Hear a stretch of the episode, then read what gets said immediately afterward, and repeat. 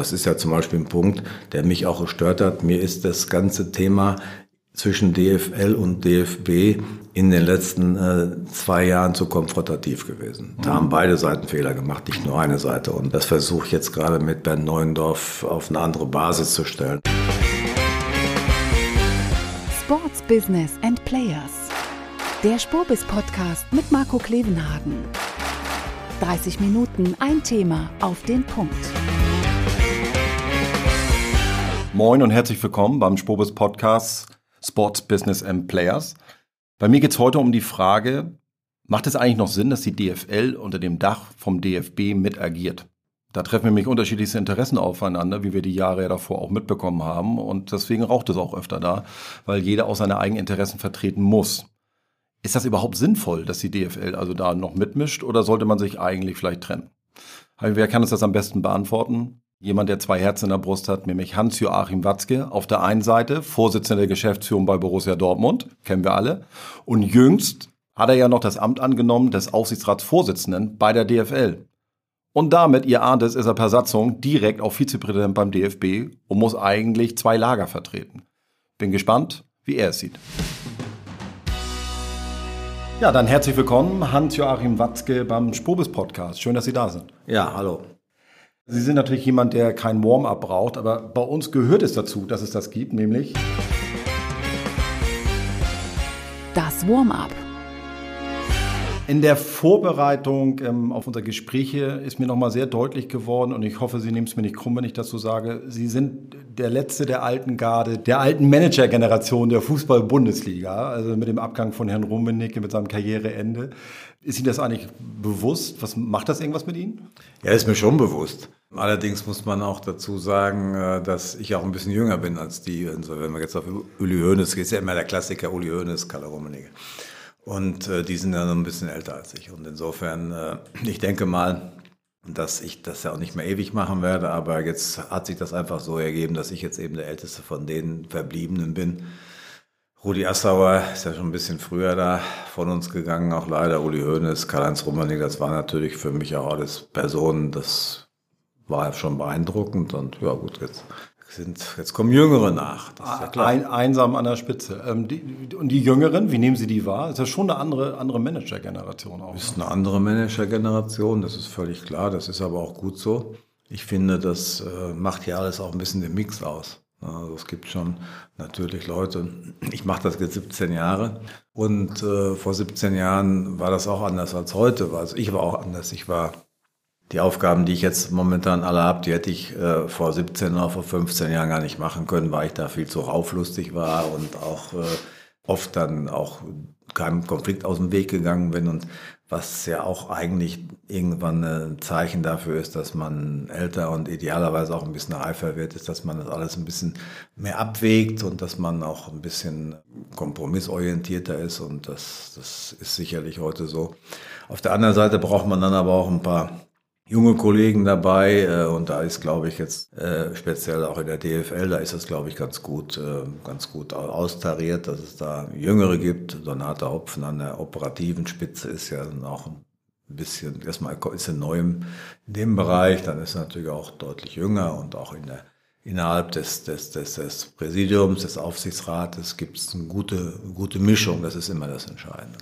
Um den Dreh zu unserer Hauptfrage zu bekommen. Ich hatte gelesen vorab, ich muss zugeben, das war in Bezug auf eine Frage, ob Sie sich vorstellen könnten, Nachfolger von Herrn Seifer zu werden, der der Vorgänger von Donato Hopfen Geschäftsführer bei der DFL war. Und da haben sie klar negiert, also DFB oder DFL können sich überhaupt nicht vorstellen, irgendein Amt oder Job dort zu übernehmen. Jetzt hat sie es ja doch ein bisschen erwischt über Umwege. Man hat sie, man hat sie reingelobt über den Aussichtsratsvorsitzenden bei der DFL. Haben sie jetzt dann doch Ämter auch beim DFB? Was hat sie dann doch überzeugt da? Ja gut, erstmal ist das ja miteinander gekoppelt. Das kommt ja dazu. Das sieht ja dann aus, als wenn man einen Amt nach dem anderen angestrebt hat. Dabei ist es aber quasi miteinander verbunden verbunden. Wobei ich aber auch auf der letzten, äh, auf der letzten Bundes, auf dem Bundestag des DFB schon dafür gesorgt habe, dass ich es auch wieder entflechten könnte, wenn's, wenn's, wenn ich es möchte. Also es geht heute auch, äh, Aufsichtsratsvorsitzender der DFL zu sein, ohne erster Vizepräsident des DFB zu sein. Aber ich hatte das Gefühl in den letzten Monaten, dass der DFB vielleicht sogar noch eine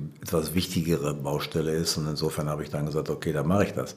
Aber äh, bei dem Thema Seifert ging es ja eher darum, Seifert war ja auch genau wie jetzt Donata Hopfen, der, der, der Kopf der Operative und dass ich, äh, ich bin der Kopf der Operative bei Borussia Dortmund und nicht bei der DFL. Das ist auch, ich würde niemals ein hauptamtliches Amt beim Verband machen, niemals.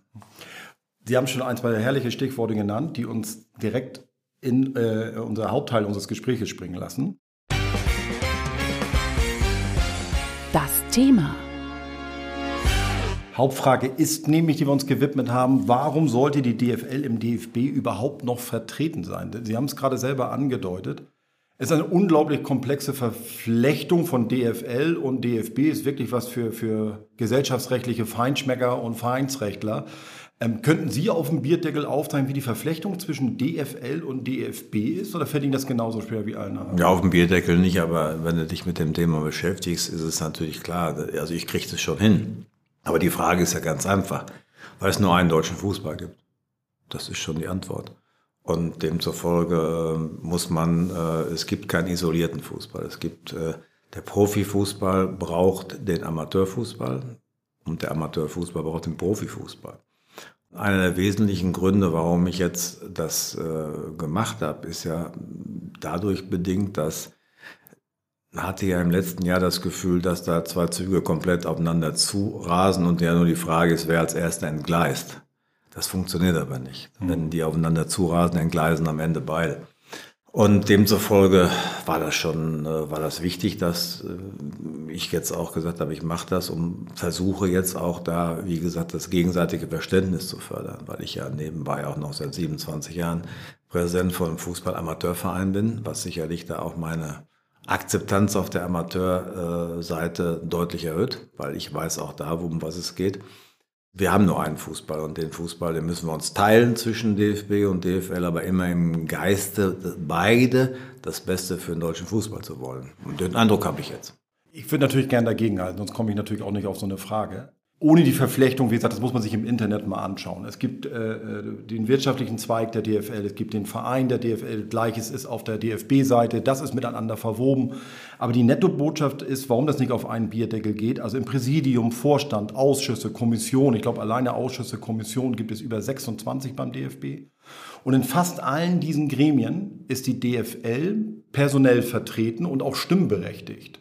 Das heißt, unter dem Dach des DFBs wird sowohl die Belange der Amateure, Sie sagen selbst, es gibt nur einen Fußball, die, die Belange der Amateure besprochen und verhandelt, als auch den Bereich der Profis, die mich ihre Interessen vertreten wollen. Wie soll das unter einem Dach überhaupt funktionieren, weil doch die Interessen so unterschiedlich scheinen? Die Interessen sind gar nicht unterschiedlich.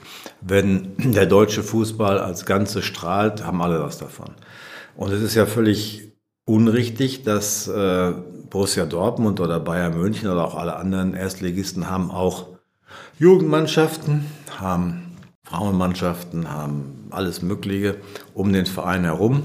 Und demzufolge sind die sind ohnehin im DFB. Das heißt also, wenn wir jetzt mal das mal andersrum deklinieren, müsstest du ja in dem Moment, in dem du die DFL und den DFB komplett trennst, äh, ist ja schon mal die erste große Frage, was passiert mit der Nationalmannschaft? Denn die Nationalmannschaft ist ja mehr als äh, DFL oder DFB. Erstmal ist sie DFB, aber das Entscheidende ist ja, sie gehört im Prinzip einer ganzen Nation, aber mit Spielern, die natürlich den Clubs gehören. Das ist der erste Punkt. Aber der zweite Punkt ist der, trennst du alles, dann musst du ja eine völlig neue Struktur für deine Jugendarbeit finden. So. Erklären Sie mal, warum, warum, warum ist das so? Weil letztendlich ist ja der Verein Borussia Dortmund, um bei Ihrem Beispiel zu bleiben, über die Amateure-Sparte sozusagen im DFB schon vertreten. Ja, Warum braucht es da jetzt noch, noch einen Profivertreter dazu sozusagen? Ja, ganz einfach, weil wir müssten ja dann, also im Prinzip wäre es ja nichts anderes. Wenn du jetzt, sagen wir mal, aus dem eingetragenen Verein Leute zum DFB schickst, sie glauben doch nicht ernsthaft, dass in jedem Verein, wo das einigermaßen vernünftig funktioniert, da sind ja die Interessen deckungsgleich die Interessen des eingetragenen Vereins und ich fühle mich immer noch ganz stark als auch als Interessensvertreter des eingetragenen Vereins. Es ist also völlig egal, ob in irgendeiner Kommission äh, da einer vom EV sitzt oder von der GmbH und Co. KG. Das macht ja keinen Unterschied. Sollten wir aber sagen, äh, wir trennen uns komplett, das heißt auch mit dem eingetragenen Verein, dann sind wir eben nicht mehr im DFB, dann musst du aber den ganzen Jugendfußball innerhalb der 36 Clubs neu organisieren, was aus meiner Sicht bei U7, U8, U9 gar nicht geht. Das würde keinen Sinn machen. Sollten, sollen, sollst du dann Neunjährige quer durch die Bundesrepublik schicken, damit die mal ein paar Spiele machen. Das hat alles schon Sinn, dass man der DFL, was die Profi-Themen angeht, eine große Eigenständigkeit äh, gewährleistet hat, die ja im Grundlagenvertrag auch geregelt sind. Und äh, dass man aber trotzdem eine gemeinsame Verantwortung spürt. Das, also meiner Meinung nach geht es nur so. Wenn aber 17 Bundesliga-Vertreter allein im Präsidium des DFB sind und der DFB müsste zu 90 Prozent doch Dinge regeln, die den Amateursport betreffen. Ja, das, das ist ja nicht korrekt. Die Zahl, ver, ver, die Zahl stimmt ja schon mal. Verbessern Sie mich gern, dann. Nee, das sind vier.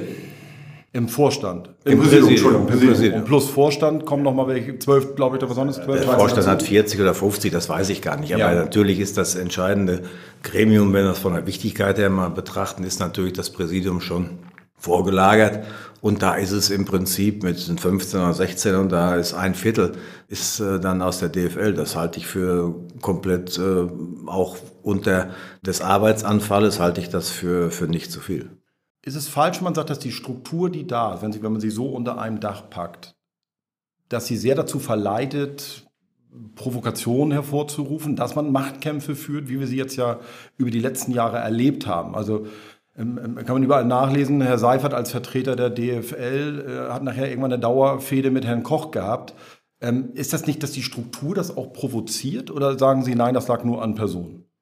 Es geht ja immer darum, sachliche Konflikte sind ja normal. Die hast du auch, wenn du nur in einer Organisation bist. Das heißt also, ich habe bei vielen, auch bei vielen Fußballclubs äh, den Eindruck, dass es da auch innerhalb des Clubs schon unterschiedliche Strömungen gibt, die sich gerade bekämpfen. Also da muss man nicht weit gucken. Ähm, ob das dann eskaliert, hat immer mit Personen, nicht mit Strukturen zu tun. Und das ist ja zum Beispiel ein Punkt, der mich auch gestört hat. Mir ist das ganze Thema zwischen DFL und DFB in den letzten äh, zwei Jahren zu konfrontativ gewesen. Mhm. Da haben beide Seiten Fehler gemacht, nicht nur eine Seite. Und das versuche ich jetzt gerade mit Bernd Neuendorf auf eine andere Basis zu stellen. Das hat ja auch bis jetzt ganz gut funktioniert. Im auch, neuen DFB-Präsidenten. Auch natürlich, weil die die handelnden Personen der Vergangenheit natürlich im Wesentlichen nicht mehr dabei sind. Auch das mhm. hilft natürlich in so einem Moment. Aber solche Situationen darf es auch nicht wieder geben. Aber um, um, ein anderes Bild zu malen. Borussia Dortmund muss im, im, in seinem eigenen Haus viele Dinge entscheiden, die den nationalen, internationalen äh, Bundesliga-Fußball beeinflussen durch seine Entscheidung. Und jetzt sagt Bayern München, aber irgendwie gehören wir doch alle zusammen, deswegen senden wir mal zwei in Rot ab hier nach Dortmund und die sitzen dauerhaft hier mit im Präsidium oder im Vorstand und entscheiden Dinge mit. Da sind wir uns ja beide einig, die würden sie ja sofort rausschmeißen. Nö, das ist ja gar nicht das Problem. Das, äh, das haben wir, das gleiche Problem haben wir in DFL auch. Es ist klar, ein Verband vertritt immer viele Einzelinteressen. Und genauso wie wir, wie Borussia Dortmund und Bayern München zusammen im Präsidium sitzen, äh, obwohl sie natürlich Konkurrenten sind, das geht. Das ist kein Problem, weil es gibt einfach mehr gleichgerichtete Interessen mhm. als umgekehrt. Und das ist beim DFB das gleiche.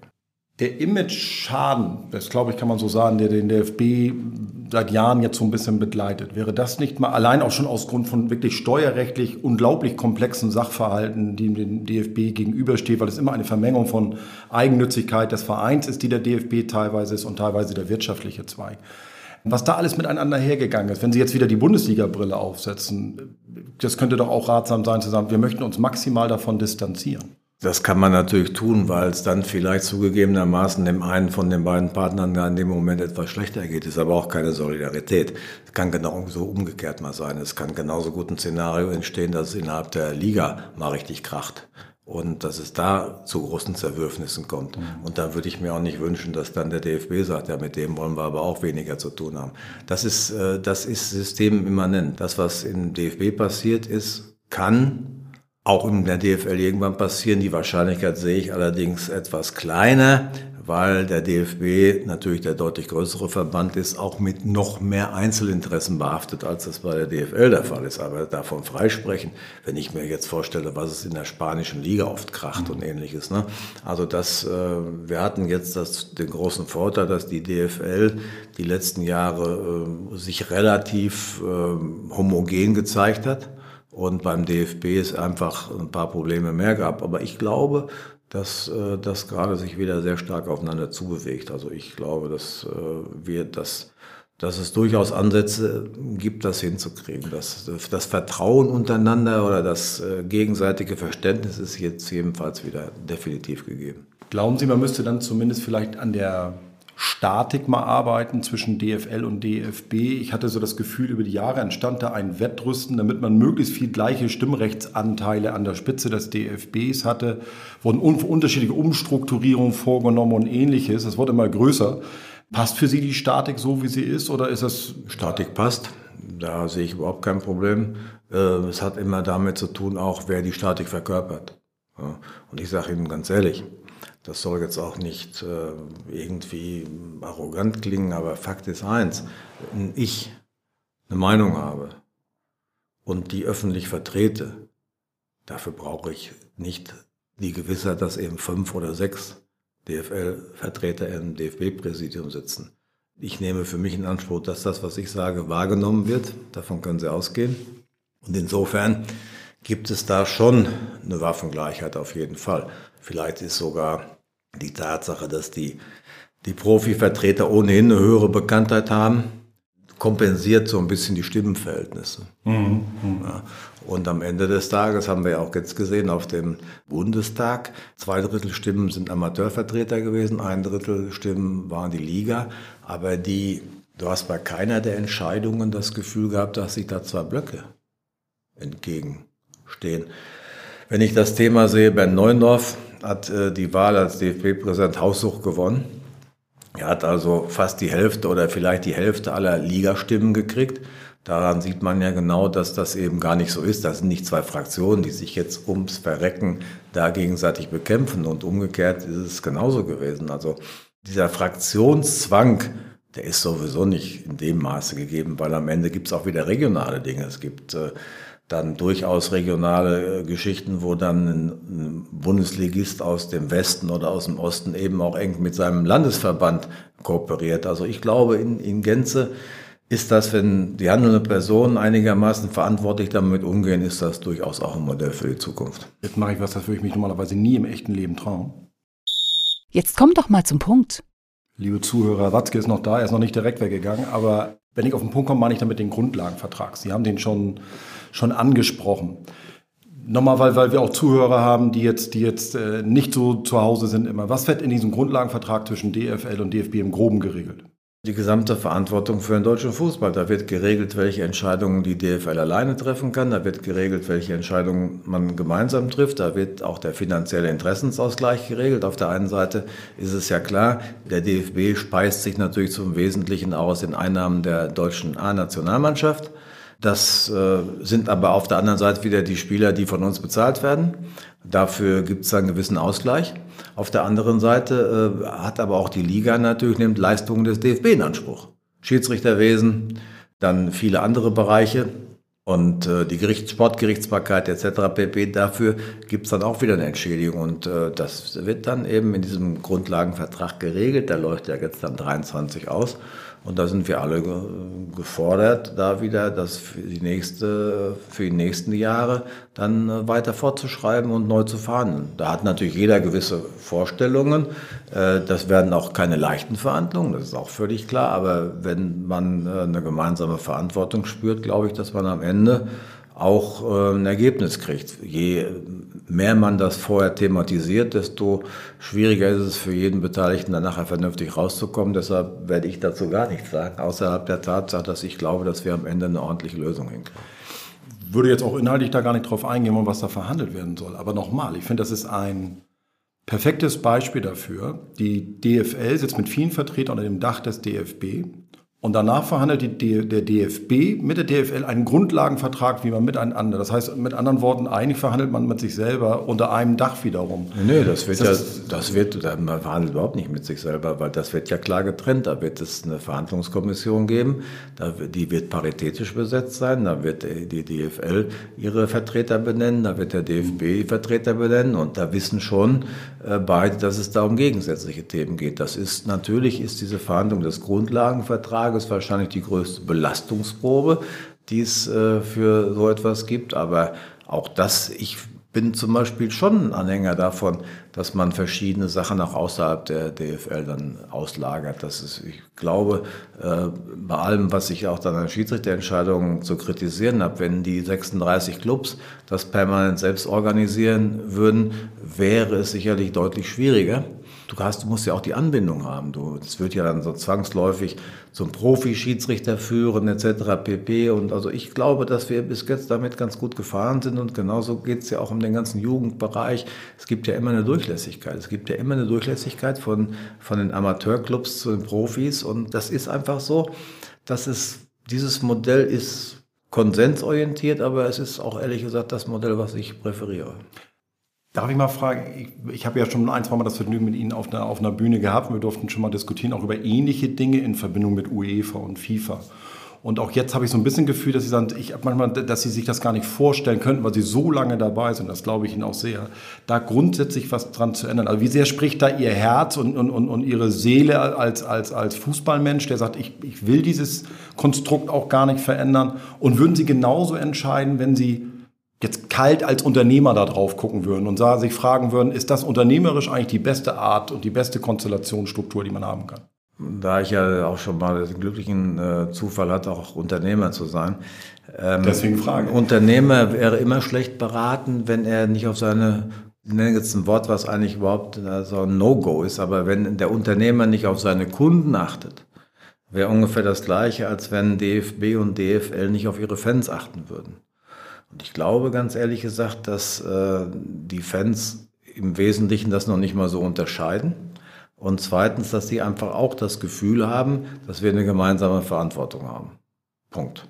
Und demzufolge wird es auch, glaube ich, nicht gut bewertet. Und wenn jetzt ein Unternehmer am schwarzen also irgendwo da so, so eine Blackbox macht oder da macht ein Brainstorming und sagt, eigentlich braucht man noch klare Verhältnisse, mhm. wenn aber anschließend 60 Prozent seiner Kunden seine Entscheidungen blöd finden, dann wird er ein Problem kriegen. Und äh, ich glaube, dass das hat nichts mit Romantik zu tun. Ich glaube, dass dadurch, dass es nur einen Fußball gibt, dass das die beste Konstruktion ist, die wir jetzt haben. Und das heißt, wenn, wenn, wenn DFL und DFB als natürliche Partner zwar natürlich auch zusammenbleiben entsprechend, alleine über den Grundlagenvertrag geregelt, aber nicht mehr unter einem Dach dieselben Dinge verhandeln wollten, das wäre für Sie keine Lösung. Nehme ich jetzt mal unterm Strich so mit. Nee, das, weil es zu viel Verzahnung gibt weil wir insgesamt als DFL auch eine unfassbare Aufgabe hätten. Es geht alles, klar. Die Frage ist nur, wie viel Reibungsverlust da ist. Es müsste der ganze Jugendbereich, der ganze Amateurbereich, das strahlt alles auch auf die Clubs aus. Schiedsrichterwesen etc., PP, Gerichtsbarkeit und, und, und, und, und Nationalmannschaft. Das ist ein Riesenproblem. Dann gehen wir. Es geht in die letzte Runde in die letzte Runde ähm, noch einmal zusammengefasst. Ich konnte ihn nicht entlocken oder, oder das muss ich ja auch gar nicht, ähm, dass Sie an dem jetzigen Konstrukt grundsätzlich was, was ändern würden. Sie lassen, haben mehrfach begründet, warum Sie es so lassen wollten. Wie wollen Sie dann aber den Kahn wieder aus dem Dreck ziehen, weil da war er zuletzt und das Ganze wieder nach vorne bringen? Ja, das ist ganz einfach. Also es geht um mehrere Dinge, indem wir zielgerichtet bei allen unterschiedlichen Interessenslagen uns im deutschen Fußball verpflichtet fühlen, erstens. Zweitens, die handelnden Personen vertrauensvoll miteinander arbeiten. Drittens, wir gute Ansätze finden, wie wir sportlich uns weiterentwickeln können. Es geht immer noch um Fußball, das wird oft viel zu klein geschrieben bei dem ganzen Thema. Und äh, ja, und idealerweise dadurch, dass wir eine gute WM spielen. Das würde auch viel helfen, weil am Ende ist eine Stimmung, wenn die letzten Jahre die Nationalmannschaft besser gespielt hätte, wäre das auch nicht so eskaliert, davon bin ich überzeugt. Denn überall dort, wo schlechter Fußball oder nicht so guter Fußball gespielt wird, wie wir Deutschen das ja normalerweise immer gewohnt sind, also ganz groß aus den Turnieren nach Hause zu kommen, dann gibt's immer kritischere Dinge, das ist immer so im Leben und im Fußball sowieso. Also das heißt, ich habe eine sehr große Hoffnung, weil ich das Gefühl habe, dass wir eine gute Mannschaft haben, mhm. weil ich das Gefühl habe, dass wir einen sehr guten Bundestrainer haben, habe ich einfach die Hoffnung, dass wir eine gute WM spielen, dass wir darüber hinaus auch so ein bisschen atmosphärisch äh, wirken, dass wir ein bisschen geerdet darüber kommen, dass wir vielleicht auch mal wieder entdecken, dass äh, Fans äh, jetzt nicht unbedingt stören, sondern auch die Sache befruchten können, wenn man sie mal ein bisschen näher an sich ranlässt. Da war natürlich durch Corona-Pandemie letzten zwei Jahre auch wenig möglich, wird aber jetzt irgendwann auch wieder mehr möglich sein. Wir müssen nicht so hohe Mauern um die Nationalmannschaft ziehen. Wir müssen einfach wieder ein bisschen anfassbarer werden. Auch das ist zwar nur ein atmosphärisches Thema, ist aber, glaube ich, ein großes Thema. Da muss ich jetzt noch einmal nachfragen, auch wenn das nicht ganz zu unserer Hauptfrage passt, weil mich das auch mal sehr beschäftigt hat. Die sprachen von den Mauern der Nationalmannschaft. Ich habe manchmal das Gefühl, das war wie so eine Art Folgefehler, dass man ähm, im DFB oder der Spitze auch von Oliver Bierhoff definiert hat, das ist jetzt die Mannschaft. Und die Mannschaft ist ein Premium-Produkt des deutschen Fußballs. Und so positionieren wir jetzt auch ein Premium-Produkt. Wir nehmen Premium-Marken drumherum und äh, äh lassen da auch nicht jeden dran anfassen, weil es ja ein Premium-Produkt. Ähm, ich hatte das Gefühl, das war zwar alles sehr, sehr konsequent, aber am Anfang, es ist vielleicht gar kein Premium-Produkt, sondern es ist ein Volksprodukt. Und wenn es ein Volksprodukt wäre, müsste man genau das Gegenteilige tun. Verstehe ich da? Sie haben sich ja in den letzten Wochen ein paar Mal dazu geäußert. Ja. Äh, ist das die richtige Stoßrichtung? Ja, ein Premium, ich weiß gar nicht, was in dem Moment ein Premium-Produkt ist, weil ehrlicherweise ähm, die Aussage, die Mannschaft ist mir ehrlich, mir persönlich, ich weiß, es gibt aber auch beim DFB andere Meinungen, mal gucken, wer sich dann am Ende da durchsetzen wird. Die Mannschaft kommt mir einfach zu absolut rüber, weil es gibt viele Mannschaften und jede Mannschaft ist als solches hat auch einen gewissen Respekt verdient. Und wenn ich für mich reklamiere, ich bin die Mannschaft, dann heißt es ja, die anderen Mannschaften sind eigentlich keine Mannschaften. Das gefällt mir schon mal gar nicht. Aber das ist nicht das Einzige, sondern äh, es ist völlig klar, äh, man hat sich sehr auf sich selbst besonnen, man hat sich sehr eingeigelt. Das war sicherlich auch ein bisschen von oben vorgegeben. Nicht so sehr von DFB-Präsidium, denke ich mal, sondern vielleicht auch eher aus dem sportlichen Bereich heraus. Aber die Gespräche, die ich jetzt führe mit, mit Oliver Bierhoff, mit äh, Hansi Flick, ich glaube, dass die das auch erkannt haben. Und wir müssen den, die Distanz, die gar nicht so groß ist, wie äh, die Öffentlich-Rechtlichen das jetzt jahrelang behauptet haben, was meiner Meinung nach auch totaler Bullshit ist, weil man jahrelang jetzt geschrieben hat, was es unfassbare Gräben jetzt gibt. Äh, wir haben jedes Spiel wieder ausverkauft. Also nur mal am Rand. Ich habe das, ich habe den Blödsinn so lange gehört, bis ich auch geglaubt habe, das wäre so. Ne? Bis mir dann unsere Leute vom Ticketing erzählt haben, das war doch alles Quatsch. Und ähm, aber ein bisschen anfassbarer, ein bisschen volkstümlicher und ein bisschen äh, näher wieder bei den Leuten. Also ich glaube nicht, dass in 17 Jahren, außer jetzt in der Hoch-Corona-Zeit, es irgendeinen gibt, der schon mal gesagt hat, dass ich ihm ein Selfie verweigert habe oder Autogramm verweigert habe. Das, das tut es. Ein bisschen freundlich sein kostet nichts. Ähm, das sollte mal wieder ein bisschen auch das Motto sein. Ich glaube, da sprechen Sie viel aus der Seele. Hans-Joachim Watzke, vielen, vielen Dank für Ihre Zeit. Hat sehr viel Spaß gemacht. Sehr gern. Ja, wer bei uns schon mal reingehört hat, weiß, ich lasse äh, meine Gespräche gern nochmal mit Abstand ein bisschen durchsacken. Jetzt haben wir es fast 24 Stunden später genau nach dem Gespräch. Hans-Joachim Watzke, tolle Persönlichkeit, der ist nicht umsonst äh, einer der bedeutendsten Manager und Funktionäre, mindestens mal im deutschen Fußball. Ähm, deshalb bringt es ja auch so Spaß, sich mit ihm an, an Themen zu reiben. So wie auch diesmal fand ich. Am Anfang sagt er ja, früher war er ein bisschen rauflustiger und heute reifer. Das merkt man auch. Er ist natürlich ein Medienprofi und, und ich hatte schon ein bisschen so das Gefühl mal so zwischendurch, egal was und wie ich es gefragt hätte, er ist halt smart, antwortet smart und, und ist eben auch meinungsstark und, und, und zumindest mal in dem Thema hatte ich schon das Gefühl, dass ich ihn von seiner Meinung nicht so richtig abbringen konnte, was ja auch völlig in Ordnung ist. Er nennt ja auch gute Argumente und die kann ich auch gut nachvollziehen. Muss aber auch sagen, mich persönlich konnte er jetzt auch nicht so richtig von meinen, finde ich, berechtigten Fragen abbringen. Die stehen, finde ich, nach wie vor im Raum. Es ist diskussionswürdig, finde ich, nach wie vor, ob es sinnvoll ist, dass die DFL im DFB so vertreten ist, wie es derzeit der Fall ist. Bin gespannt, was ihr dazu sagt, wie ihr es seht. Schreibt mir gern unter podcast.sponsors.de und wenn es euch gefallen hat, unbedingt auf den Abonnier-Button klicken. Bis dahin, tschüss. Das war Sports Business and Players. Der Spobis Podcast mit Marco Klevenhagen. 30 Minuten ein Thema auf den Punkt. Nächste Woche Sports Careers and Pioneers. Der Weg an die Spitze. Die Lebenswege der erfolgreichsten Persönlichkeiten im Sport. Der Spobis Podcast mit Henrik Horndahl.